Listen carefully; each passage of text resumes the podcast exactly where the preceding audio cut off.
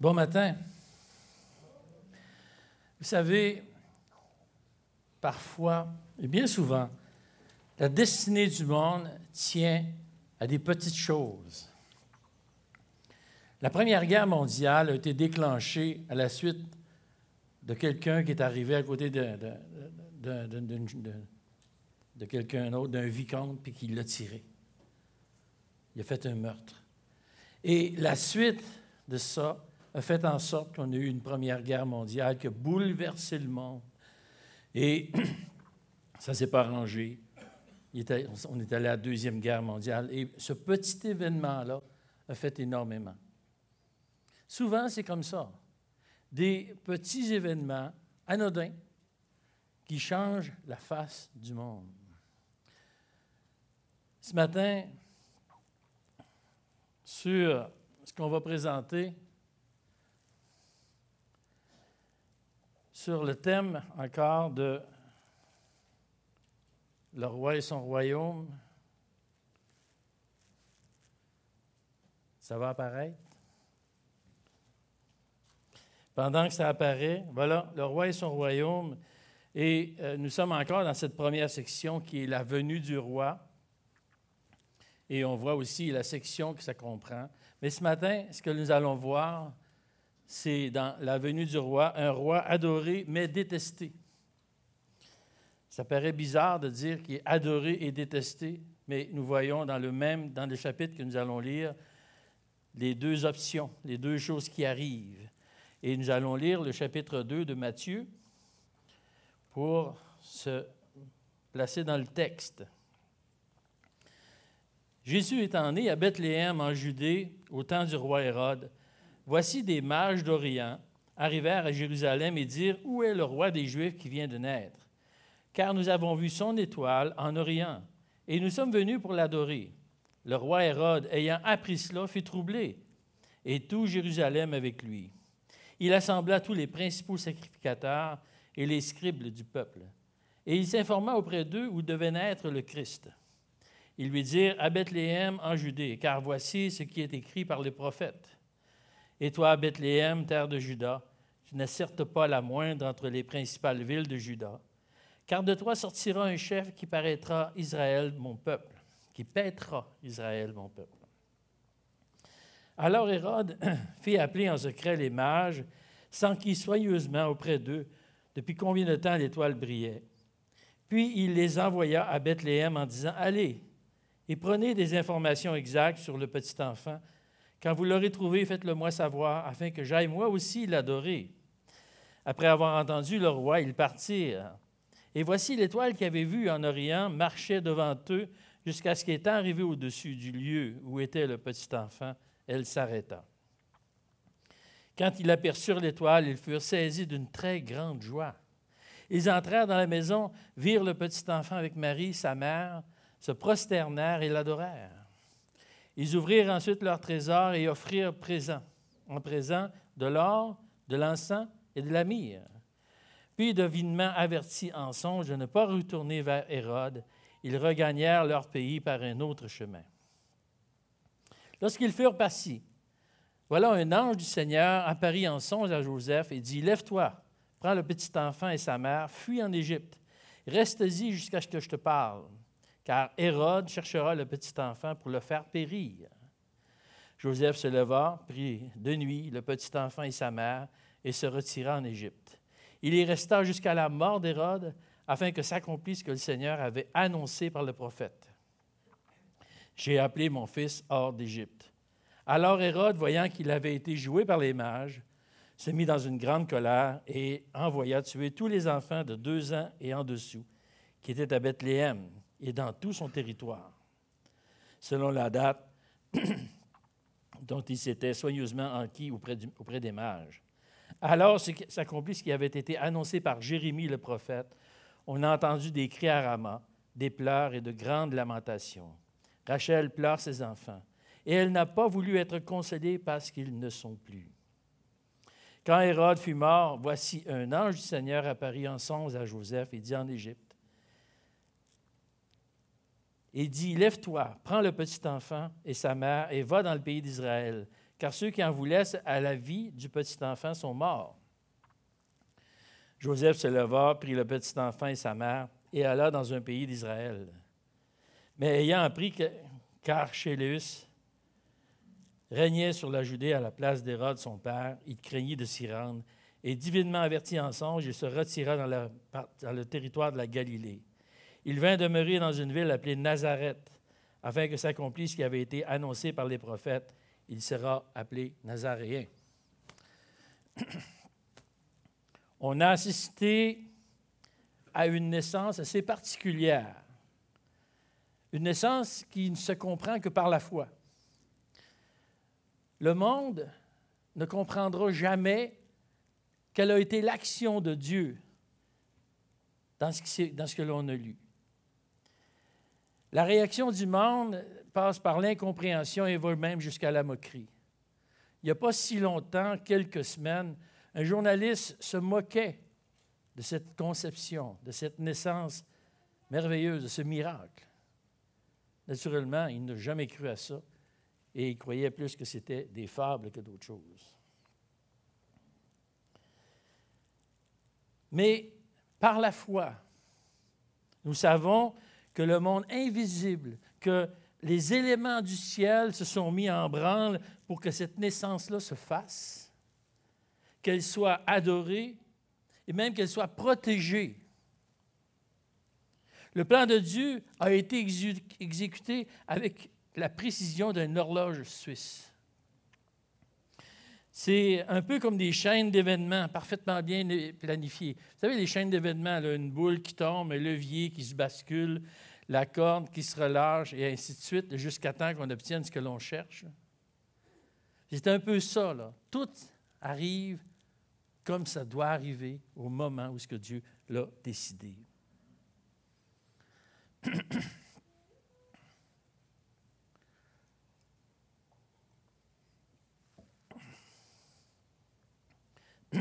à cause du recensement, la naissance a lieu à Bethléem. Je vous mentionne ici un point d'information. Ça n'a rien de spirituel, mais c'est le fun à, savoir. Pourquoi faire faire environ 100 km de Nazareth à Bethléem à des personnes juste pour qu'ils disent présent? Selon les historiens, pas selon moi, c'est selon ce que j'ai trouvé, les autorités de cette époque ont utilisé la méthode de recensement juive au lieu d'utiliser la méthode de recensement romaine. Et la différence des Juifs et des Romains, c'est que les Romains recensent dans l'endroit où vous êtes, un peu comme aujourd'hui. Vous avez déjà assisté à des recensements. Hein? Vous êtes dans le confort de votre foyer, vous dites, euh, voilà, je donne mes informations, je les envoie au gouvernement. Mais dans ce temps-là, euh, les liens juifs, les liens familiaux, généalogiques, étaient très importants. Et euh, ils avaient aussi, ils connaissaient encore les divisions des grandes familles. Donc, David, Joseph devait retourner à l'endroit où ce que sa famille était, venue, c'était la ville de David.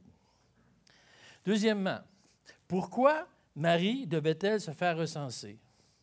Parce que dans ce temps-là, les, recensements, les, femmes n'étaient pas compris dans le recensement. C'était les hommes qui étaient recensés. C'est la, généalogie qu'on a vue au, chapitre premier. Il y avait des femmes, mais c'était exceptionnel. Habituellement, les femmes ne sont pas dans les généalogies. C'est parce que chez les Romains, il y avait un impôt individuel. Chaque personne était imposée, un peu comme aujourd'hui. Chez les hommes, la captation de l'impôt se faisait à 14 ans et chez les femmes, c'était à 12 ans. Et c'est pour ça que Marie devait être enregistrée. C'était payant pour les Romains que tout le monde soit enregistré. Voilà l'information. L'homme peut imaginer toutes sortes de scénarios. Dieu connaît le déroulement des événements. Les moments précis où les choses doivent se faire, et Dieu nous a fait grâce en nous les révélant. 700 ans environ avant que ça arrive, dans Michée 5.1. Et toi, Bethléem Ephrata, petite entre milliers de Judas, de toi sortira pour moi celui qui dominera sur Israël et dont l'origine remonte aux temps anciens, au jour de l'éternité. Il n'y a pas grand monde qui peut figurer dans cette prophétie. Il y en a juste un. Malgré toutes les mauvaises circonstances de la venue du Seigneur, Dieu a planifié un comité d'accueil au roi. Ce qui est de plus particulier, c'est que ce comité était à l'image de sa royauté. Et les premiers adorateurs qui viennent de la terre étaient de simples bergers. C'était les tout premiers. Des ouvriers qui travaillent au champ. Et ces gens-là se, sont se sont joints aux anges, et on voit le récit dans Luc 2. Il y avait dans cette même contrée des bergers qui passaient dans les champs. Un ange du Seigneur leur apparut. Et après l'avoir, vu, ils racontèrent ce qui leur avait été dit au sujet de ce petit enfant. Tous ceux qui les entendirent furent dans l'étonnement de ce que leur disaient les bergers. Et les bergers s'en retournèrent, glorifiant et louant Dieu pour tout ce qui avait été entendu et vu et qui était conforme à ce qui leur avait été annoncé. Le ciel au complet, les anges compris, étaient conscients de la faveur imméritée, de la grande visite que la terre avait à ce moment-là. Pourquoi je dis que le comité d'accueil était à l'image de ce qu'il était, c'est que Christ est occupé beaucoup plus des démunis, des délaissés, des malades, des gens simples de ce monde, beaucoup plus que les grands et les nobles de ce monde. Dieu a voulu que son Fils soit accueilli et adoré par ceux qui bénéficiaient le plus de, sa présence. Des travailleurs de nuit, là où la lumière a le plus d'impact. Parce qu'avant Christ, c'était les ténèbres. Spirituellement, c'était les ténèbres. Mais depuis que Christ est là, la lumière, lui, dans les ténèbres. Mais Christ est roi. On l'a prouvé, on l'a dit. Dans toutes les formes que vous pouvez imaginer, Christ est roi. Et Dieu désire souligner ce fait. Il met dans le cœur de scientifiques l'intelligence de lire les, manifestations célestes. Dans ce temps-là, ils appelaient ces hommes de science-là des mages, ce qui correspondait aux astronomes, aux astrologues ou des hommes de science qui apportaient des faits nouveaux. Des hommes qui, pouvaient faire des choses qui étaient extraordinaires, mais qui sont juste des lois de la nature, mais que l'on ne comprend pas. Des hommes intelligents la croyance populaire place euh, comme des rois mages, ce qui n'est pas vrai. Ce n'est pas ce que la parole dit. Ce n'étaient pas des rois. Finalement, il dit que c'est des hommes instruits et que leur science même arrive à reconnaître la royauté de Christ. Selon certains historiens, il viendrait probablement de la Perse. Et la Perse, aller jusqu'à dans la région de Bethléem, c'est environ 1000 kilomètres. C'est toute une droite, surtout à d'autres chameaux. La naissance d'un roi était importante dans ce temps-là. C'était remarqué et c'était remarquable. Et la coutume était d'honorer cette naissance-là. C'est un roi quand même. Et et c'est honoré par des cadeaux. Et c'est ce que les hommes ont fait. Pour ces scientifiques-là, faire 1000 kilomètres de chameau, c'était certain. C'était, il n'a pas fait ça en disant peut-être que oui, peut-être que non. Il était certain qu'il y avait un roi qui était venu au monde. Convaincu par l'esprit, probablement. Et ce qui est de où qui viennent leurs leur sciences, est-ce que c'est les, écrits de Daniel ou d'autres prophètes? On ne sait pas, on ne le saura jamais. mais c'était certain pour eux qu'un roi était venu au monde. Il est normal que les mages se présentent au palais. C'est là que viennent au monde les rois. Donc, ils se présentent au palais. Et là, on fait la connaissance d'un autre personnage de l'histoire, Hérode. Hérode, pseudo-roi, ou carrément faux roi. D'abord, il ne remplissait pas les conditions de la royauté. Il n'était pas juif, il était édomite. Et euh, il était cruel et très jaloux du pouvoir. Il y avait dix femmes et plusieurs enfants. Et euh, Hérode n'a pas hésité à tuer trois de ses enfants et, une de ses épouses pour protéger son trône. Ça doit briser une atmosphère familiale, ça. Les parties de Noël ne doivent pas être drôles dans ce temps-là. Hein, c'est un peu stressant. Tu surveilles tout ce que tu dis. Hérode n'aimait pas les Juifs. Il a, il a, manipulé pour que les Juifs essayent de l'aimer, ce qui n'était pas vrai. Les Juifs n'aimaient pas non plus Hérode. Et ce n'était rien pour lui de massacrer des gens. Hérode, s'il y avait une royauté qui était fausse, son influence était vraie. Lorsqu'il dit qu'il a été troublé, lorsque nous allons lu qu'Hérode était troublé et que tout Jérusalem était troublé aussi, il y avait une certaine influence. Mais Hérode, en plus d'être troublé, c'est un homme malade. Il est paranoïaque, paranoïaque, maladif. Je ne veux pas faire toute son histoire, ce n'est pas là-dessus qu'on veut, qu'on veut focuser. Mais il y avait une obsession pour le trône. Et il croit à cette naissance royale. Il croit ça, lui, qu'un roi est venu au monde. Et il est prêt, et cette naissance-là est dangereuse pour lui. Même s'il si, est à la fin de son règne, même s'il va mourir quelques, même pas des années, quelques temps après, il est quand même obsédé par le trône. Les prochains personnages qui, viennent s'interposer dans l'histoire, ce sont les sacrificateurs et les scribes. On n'en parle pas beaucoup, des, sacrificateurs et des scribes. Mais Hérode les consulte pour savoir. Et les mages répondirent, euh, Bethléem, il dit, oui, il y a un roi qui va venir à Bethléem en Judée, car voici ce qui a été écrit par le prophète. Les sacrificateurs et les scribes qui sont juifs savent par les écrits qu'un roi va venir au monde. Là, un roi, un vrai roi qui va être juif. Mais ça les laisse complètement indifférents. Un roi, votre roi, va venir, est venu au monde. Oui, puis Les temps ne changent pas, vous savez. Le temps ne change pas dans le cœur des gens.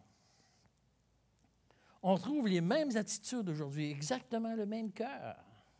Il y a des gens qui sont choqués, troublés à l'annonce de la venue de quelqu'un qui a le pouvoir de régner sur eux. Non, il ne régnera pas sur moi. Et dans leur cœur, ils l'ont déjà tué. Comme Hérode.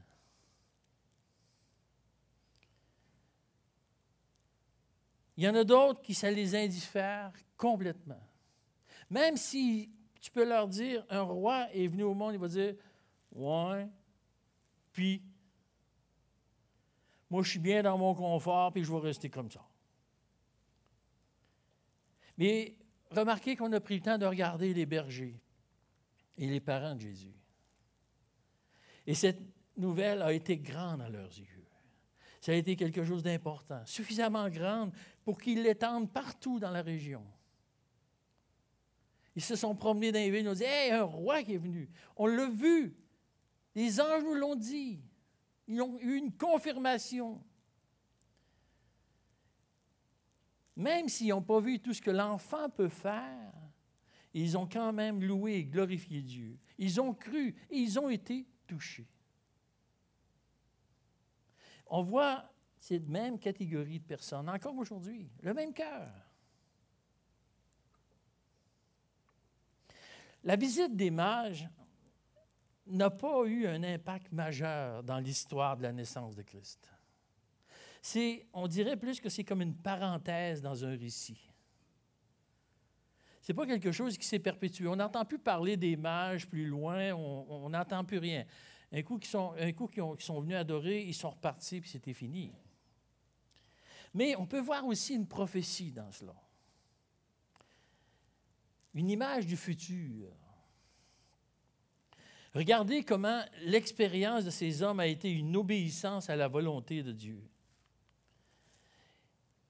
Ils ont suivi une lumière envoyée par Dieu. Et leur voyage a été confirmé par la parole de Dieu. Ils ont obéi sans se questionner. Ils ont obéi à Dieu qui les a guidés à chaque étape de leur voyage. Et même le chemin de retour était sous la surveillance des anges. Un jour, ce qui n'est pas encore arrivé, mais un jour, le monde qui pourtant est très loin de Dieu va faire la même chose. Ils vont venir de loin pour adorer leur roi lorsque son royaume sera établi sur terre. Comme c'est écrit dans Apocalypse 21, 24, les nations marcheront à sa lumière et les rois de la terre y apporteront leur gloire. Les mages ne sont qu'une image de ce qui va se produire plus tard. Dieu sait bien nous avertir. Dieu, sait bien comment nous adresser la parole. Même les cadeaux des mages ont une signification. Je ne crois pas que les mages aient, sachent, aient compris leur sens profond. C'était des cadeaux qui donnaient, qui sont dignes d'un roi, et chacun des cadeaux était digne d'un roi. Mais parce que nous, nous connaissons l'histoire, Dieu dans sa faveur, nous a montré l'histoire. Parce que nous, nous connaissons l'histoire, on est capable d'apporter une certaine signification à ces cadeaux. L'or, qui est, qui est un signe de royauté, on l'a vu dans les, dans les textes qui ont précédé, que c'était un véritable roi, il devait être traité comme un roi.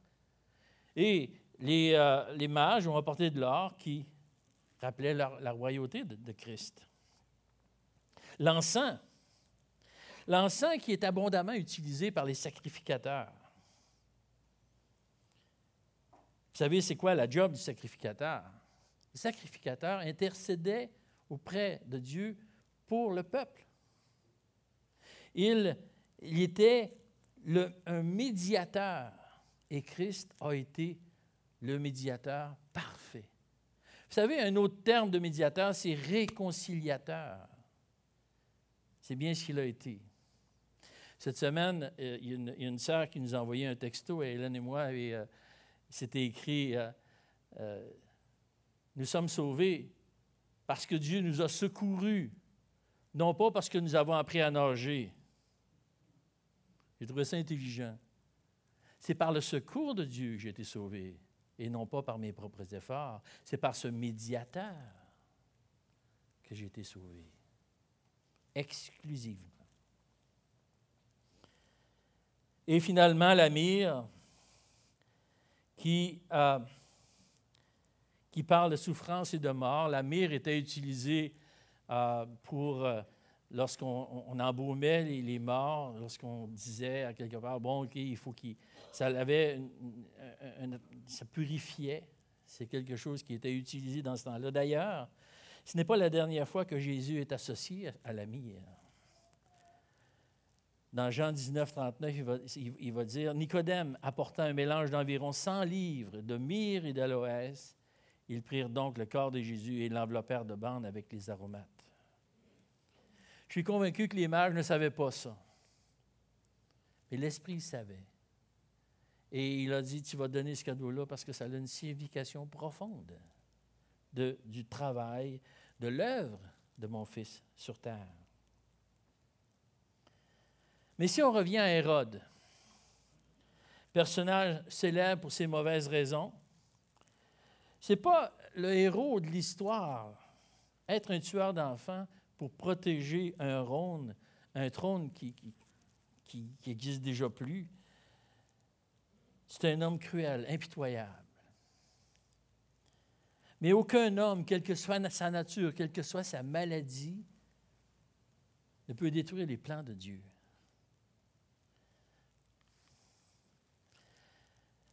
Le tableau que je vous présente est un vrai tableau, mais je l'ai déformé. Vous ne voyez pas grand-chose. Je l'ai déformé pour deux raisons. Premièrement, l'artiste qui l'a fait était très bon. Et lorsque je l'ai vu, j'ai senti vraiment la cruauté qui existait dans le cœur de l'homme. Je dit, je ne peux pas présenter ça à l'Assemblée. Donc, je l'ai déformé. Première raison. Deuxième raison, c'est que la vision que nous avons de ce qui se produit n'est pas complète. Dieu a la vraie image, pas nous.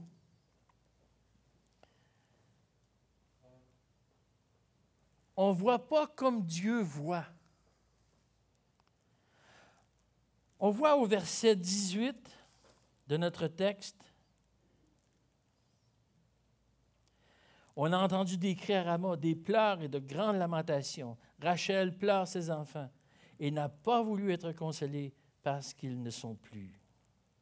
On voit la cruauté, la douleur, la mort. Mais le regard de Dieu va plus loin. Et moi, j'ai mis ma confiance en Dieu. Mais certaines personnes pourraient ne pas comprendre pourquoi qui a laissé faire ce malheur. Pourquoi Dieu a laissé faire ce malheur-là? Mais j'aimerais vous, rapporter à ce que Jésus a dit aux, personnes. Regardez de quelle manière Jésus a répondu à la foule qui était offusquée de la mort des Galiléens, innocents, tués par Pilate, dans euh, Luc euh, au chapitre 3, au chapitre 13, verset 3. Et Christ leur dit, là, les gens sont venus voir Jésus, puis ils ont dit, hé, hé, hé, les Galiléens sont morts, c'était des innocents, ils offraient un sacrifice, puis ils ont été tués, là, ils ont baigné dans leur sang, c'est épouvantable. Offusqué. Le Seigneur leur répondit, croyez-vous que ces Galiléens fussent de plus grands pécheurs que tous les autres Galiléens? Parce qu'ils ont souffert de la sorte? Non, je vous le dis, mais si vous ne vous repentez, vous périrez tous également. Christ va plus loin que la mort. Je vous annonce rien en disant que nous allons tous mourir. La vie est une grande maladie où personne s'en sort vivant. L'âge que je vais avoir à ma mort, ce n'est pas moi qui décide. Ça appartient à Dieu. Il y a un de mes amis qui, euh, qui, dès sa naissance, avait eu un souffle au cœur ou un problème à son cœur, puis la, science n'était pas assez avancée. Donc, ça lui a retardé son opération. À l'âge de 50 ans, il s'est fait opérer. Puis le médecin, il dit, il dit, bon, il dit là, là, avec cette opération-là, vous allez vivre plus longtemps. Il dit, non, non, non, non, non, non. Tu ne rajouteras pas des années à ma vie. Tu vas peut-être rajouter de la vie aux années qui sont définies par Dieu. Mais les années sont définies par Dieu, pas par ton opération. Nos années, les années que l'on a à vivre sont définies par Dieu et rien d'autre. Dieu sait quand je vais décéder. Dieu savait qu'un jeune enfant de ma famille est mort à 22 mois. Il savait ça. Le problème, c'est n'est pas quand je vais mourir, mais le plus important, c'est dans quel état je vais mourir. Qu'est-ce que je vais avoir fait avant de mourir? Est-ce que j'aurai reconnu mon état de pécheur? Est-ce que je me serai repenti de mes fautes, de mes erreurs? Pour que la mort n'ait plus de pouvoir sur moi? Ou est-ce que j'aurai négligé l'avertissement de Dieu? Dans quel état vais-je mourir? Parce que mourir, c'est indéniable. Nous allons tous passer là. J'ai aucun verset biblique spécifique qui me garantit avec certitude que les enfants de Bethléem sont avec Dieu aujourd'hui. J'ai rien de spécifique. Dieu a décidé de garder cette information là pour lui. Les choses cachées sont à l'Éternel. Les choses révélées sont à nous. Mais deux choses restent dans mon cœur lorsque je lis ce verset-là. J'ai placé ma confiance en Dieu, même pour les choses cachées. Et deuxièmement, Matthieu cite Jérémie 31, 15, le verset que je viens de lire. Mais Dieu parle encore. Et au verset 16, il dit, Ainsi parle l'Éternel. Retiens tes pleurs, retiens les larmes de tes yeux, car il y aura un salaire pour tes œuvres, dit l'Éternel. Ils reviendront du pays de l'ennemi. Oui, l'homme fait des choses affreuses, difficiles à voir, difficiles à comprendre. Mais Dieu est là. Dieu, c'est l'espoir. Dieu est capable de contrer beaucoup de choses, il est capable de nous rapporter beaucoup de choses. Il y avait, j'étais dans une situation difficile à un moment donné aux États-Unis, puis j'avais un mentor, je m'avais me confier à mon mentor, puis je dis, ah, là, là, ça ne va pas pendant Là, là, là c'est trop pesant pour moi, je vais tout quitter, je vais m'en retourner chez nous, puis euh, j'ai dit, j'avais 45 ans, j'ai dit, je suis trop vieux, trop vieux, fini, ma vie est presque finie. Euh, il tourne dans sa parole de Dieu, il sort dans Joël 2, 25, il dit Dieu a racheté ce que les, sauterelles ont mangé dans le peuple d'Israël. Dieu a racheté, Dieu a redonné les choses que les sauterelles avaient, avaient consommées. Dieu peut te redonner, à l'âge que tu vas avoir, Dieu peut te donner beaucoup plus encore. Ce n'est pas fini. Tout ce que vous pensez que vous avez perdu, Dieu peut vous redonner beaucoup plus. Dieu fait que les choses arrivent et tout s'exécute comme il dit. Même si les hommes auraient le désir de faire autre chose, la volonté de Dieu est toujours accomplie. Je n'ai pas peur d'utiliser, lorsque je parle de Dieu, d'utiliser des mots aussi pesants que toujours ou jamais. Je le fais chez nous dans la maison pour me moquer un peu. Je suis toujours comme ça. Tu n'es jamais comme ça. Mais pour Dieu, ça existe. Ces mots-là ont une raison d'être. Dieu a protégé son Fils. Il a aussi dirigé tout son entourage, chaque personne. On n'a pas de détails, mais je suis convaincu qu'il y a des personnes qui ont été touchées, des personnes qui ont fait un mouvement tout simplement poussé par l'Esprit. Il a accompli chacune des prophéties mentionné dans l'Ancien Testament.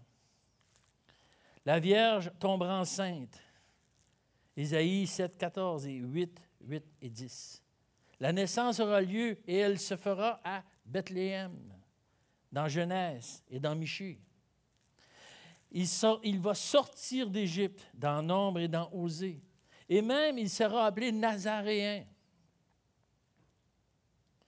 Matthieu, ici, lorsqu'il mentionne, lorsqu'il sera appelé Nazaréen, c'est qu'il faisait une mention aussi surtout de la mauvaise réputation des gens de Nazareth. Nazareth, dans ce temps-là, était un peu le souffre-douleur d'Israël. Un peu comme euh, aujourd'hui, vous, vous, vous rappelez, c'est beaucoup moins fréquent, mais il y a eu beaucoup de farces qui sont sorties sur les gens de Terre-Neuve. Vous vous rappelez de ça? c'était, on rit, hein, on rit, mais c'est des gens, c'est des gens de Terre-Neuve, hein, c'est des, des, gens qui sont dans, qui, qui c'est des Canadiens, c'est des gens qui sont comme nous. C'est pas des souffres-douleurs. Et, mais j'ai l'impression qu'à chaque partie de pays, il y a ce genre-là. J'ai travaillé dans le Grand Nord et il y avait un village qui était considéré comme des moins que rien. Quand tu allais à Opalouk, là, c'était, pas, brillant dans ce coin-là. Pourtant, dans ce petit village-là, il y avait quand même trois églises.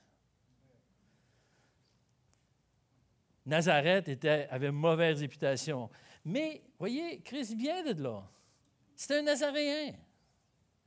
Et une chose que j'ai remarquée, que j'ai trouvée, c'est que chaque prophétie est annoncée deux fois. Chaque prophétie est annoncée deux fois. Vous savez ce que le nombre deux signifie? Hein? symbolise que c'est certain, la chose va arriver, c'est, je suis convaincu. C'est un peu lorsque le Seigneur dit en vérité, en vérité, je te le dis. Ce qu'il va dire, ça ne sera pas des mensonges. Vous pouvez être sûr de ça. Il aurait pu se contenter de le dire qu'une fois, mais non, non, en vérité, en vérité. La Vierge tombera enceinte. Ésaïe le dit à deux places. Et ainsi de suite.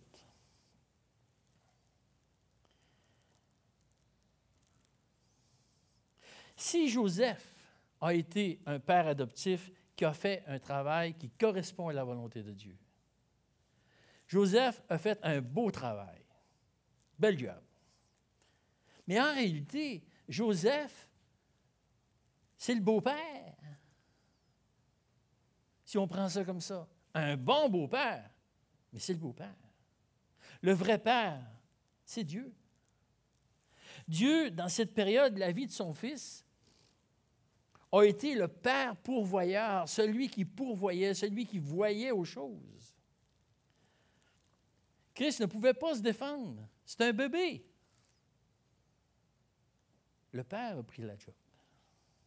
Il s'est occupé de son fils comme un vrai Père l'aurait fait. Voyez, Christ fait souvent référence à Dieu comme étant son Père. Il parle de Dieu comme son Père, Dieu le Père parce que c'est vraiment le rôle qu'il a joué, et dans notre histoire, et dans tout le restant de sa vie. Il a été ce Père qui, a pris soin de son Fils. Lorsque l'on confie notre vie à Dieu le Père, nous confions notre vie à un Dieu d'expérience.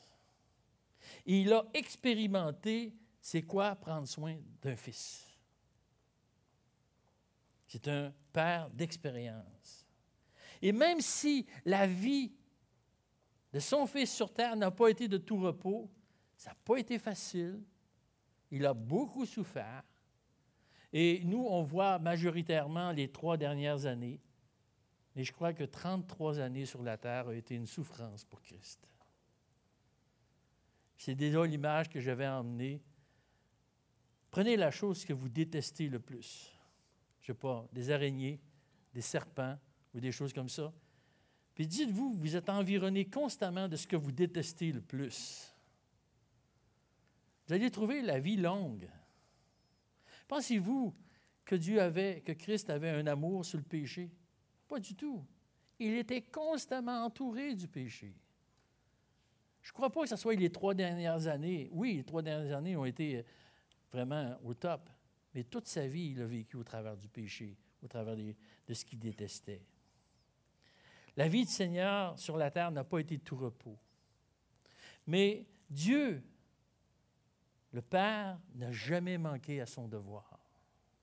Dieu, le Père, a toujours soutenu son Fils. Il a préparé adéquatement son Fils pour la vie qu'il devait accomplir. Mais si quelqu'un pourrait dire Ouais, ouais, mais il a abandonné son fils sur la croix, là. Je peux répondre que c'était pour aller chercher d'autres fils, c'était pour aller chercher d'autres enfants de Dieu. Comme l'histoire du berger qui abandonne les 99 brebis qui sont d'une grande valeur, 99 brebis, pour aller chercher une seule brebis. C'est un peu le rapport. Il a abandonné quelque chose de très précieux pour aller chercher quelque chose qui n'avait pas grande valeur. Et il l'a fait pour nous. Et c'est vraiment cette image-là. On se retrouve aujourd'hui non pas dans une association, non pas dans une assemblée, mais dans une famille. Et c'est pour ça qu'on s'appelle des frères et des sœurs. Ce n'est pas quelque chose de trouvé, c'est quelque chose qui est fondé. Nous sommes tous frères et sœurs une famille. Et c'est Dieu qui nous garde soudés. J'avais, à chaque fois que, euh, qu'un père meurt, ça arrive très fréquemment, que la famille se disloque tranquillement. Lorsque la famille, mon épouse, euh, le, père est mort, Je me rappelle, on était tout, aux obsèques, puis on se dit, ah, il faut rester soudé, puis il faut, garder contact, puis tout ça. J'ai dit, waouh, quel beau vœu pieux. J'ai dit, je ne sais pas combien de temps ça va te faire. Un an. Au bout d'un an, c'est fini. On ne se voit plus. Qu'est-ce qui nous soudait ensemble? C'était le Père. C'est Dieu le Père qui nous garde ensemble. Et lui, il ne mourra pas. Il va toujours rester. Le Fils a eu raison de faire confiance à son Père. Et ce qu'il nous dit à nous, c'est que nous aurions aussi raison de faire confiance au Père dans tout ce qui va se produire. Mon Père, mon Père terrestre, est mort depuis plusieurs années. Je ne peux rien pour lui. Je ne peux rien faire pour lui et lui ne peut rien faire pour moi. Mais mon Père céleste, c'est lui que je considère comme mon vrai Père. Et c'est à lui que je vais voir lorsque j'ai tel problème, lorsque j'ai telle demande, lorsque j'ai tel projet. C'est à lui que je vais voir, parce que lui est capable de faire quelque chose pour moi. Comme il a été capable de faire quelque chose pour son Fils. Que Dieu nous amène à mettre notre confiance totale, aveugle, disons-le comme ça, une confiance illimitée envers Dieu le Père. Seigneur Dieu, nous te remercions de te présenter comme ça à nous, comme celui qui peut pourvoir à nos besoins. Celui, Seigneur, que tu as pourvu aux besoins de ton Fils, tu as pourvu aux besoins tous les besoins qui étaient nécessaires à Christ pour qu'il accomplisse son œuvre. Tu peux faire la même chose avec nous et nous te remercions de cela. Nous te rendons gloire, Seigneur, que tu te sois impliqué. Et nous voulons, Seigneur, continuer à te louer, à te glorifier, Seigneur, dans nos vies et dans nos décisions, prendre toujours la décision qui t'appartient à toi. Par le beau nom du Seigneur Jésus qu'on t'en prie. Amen.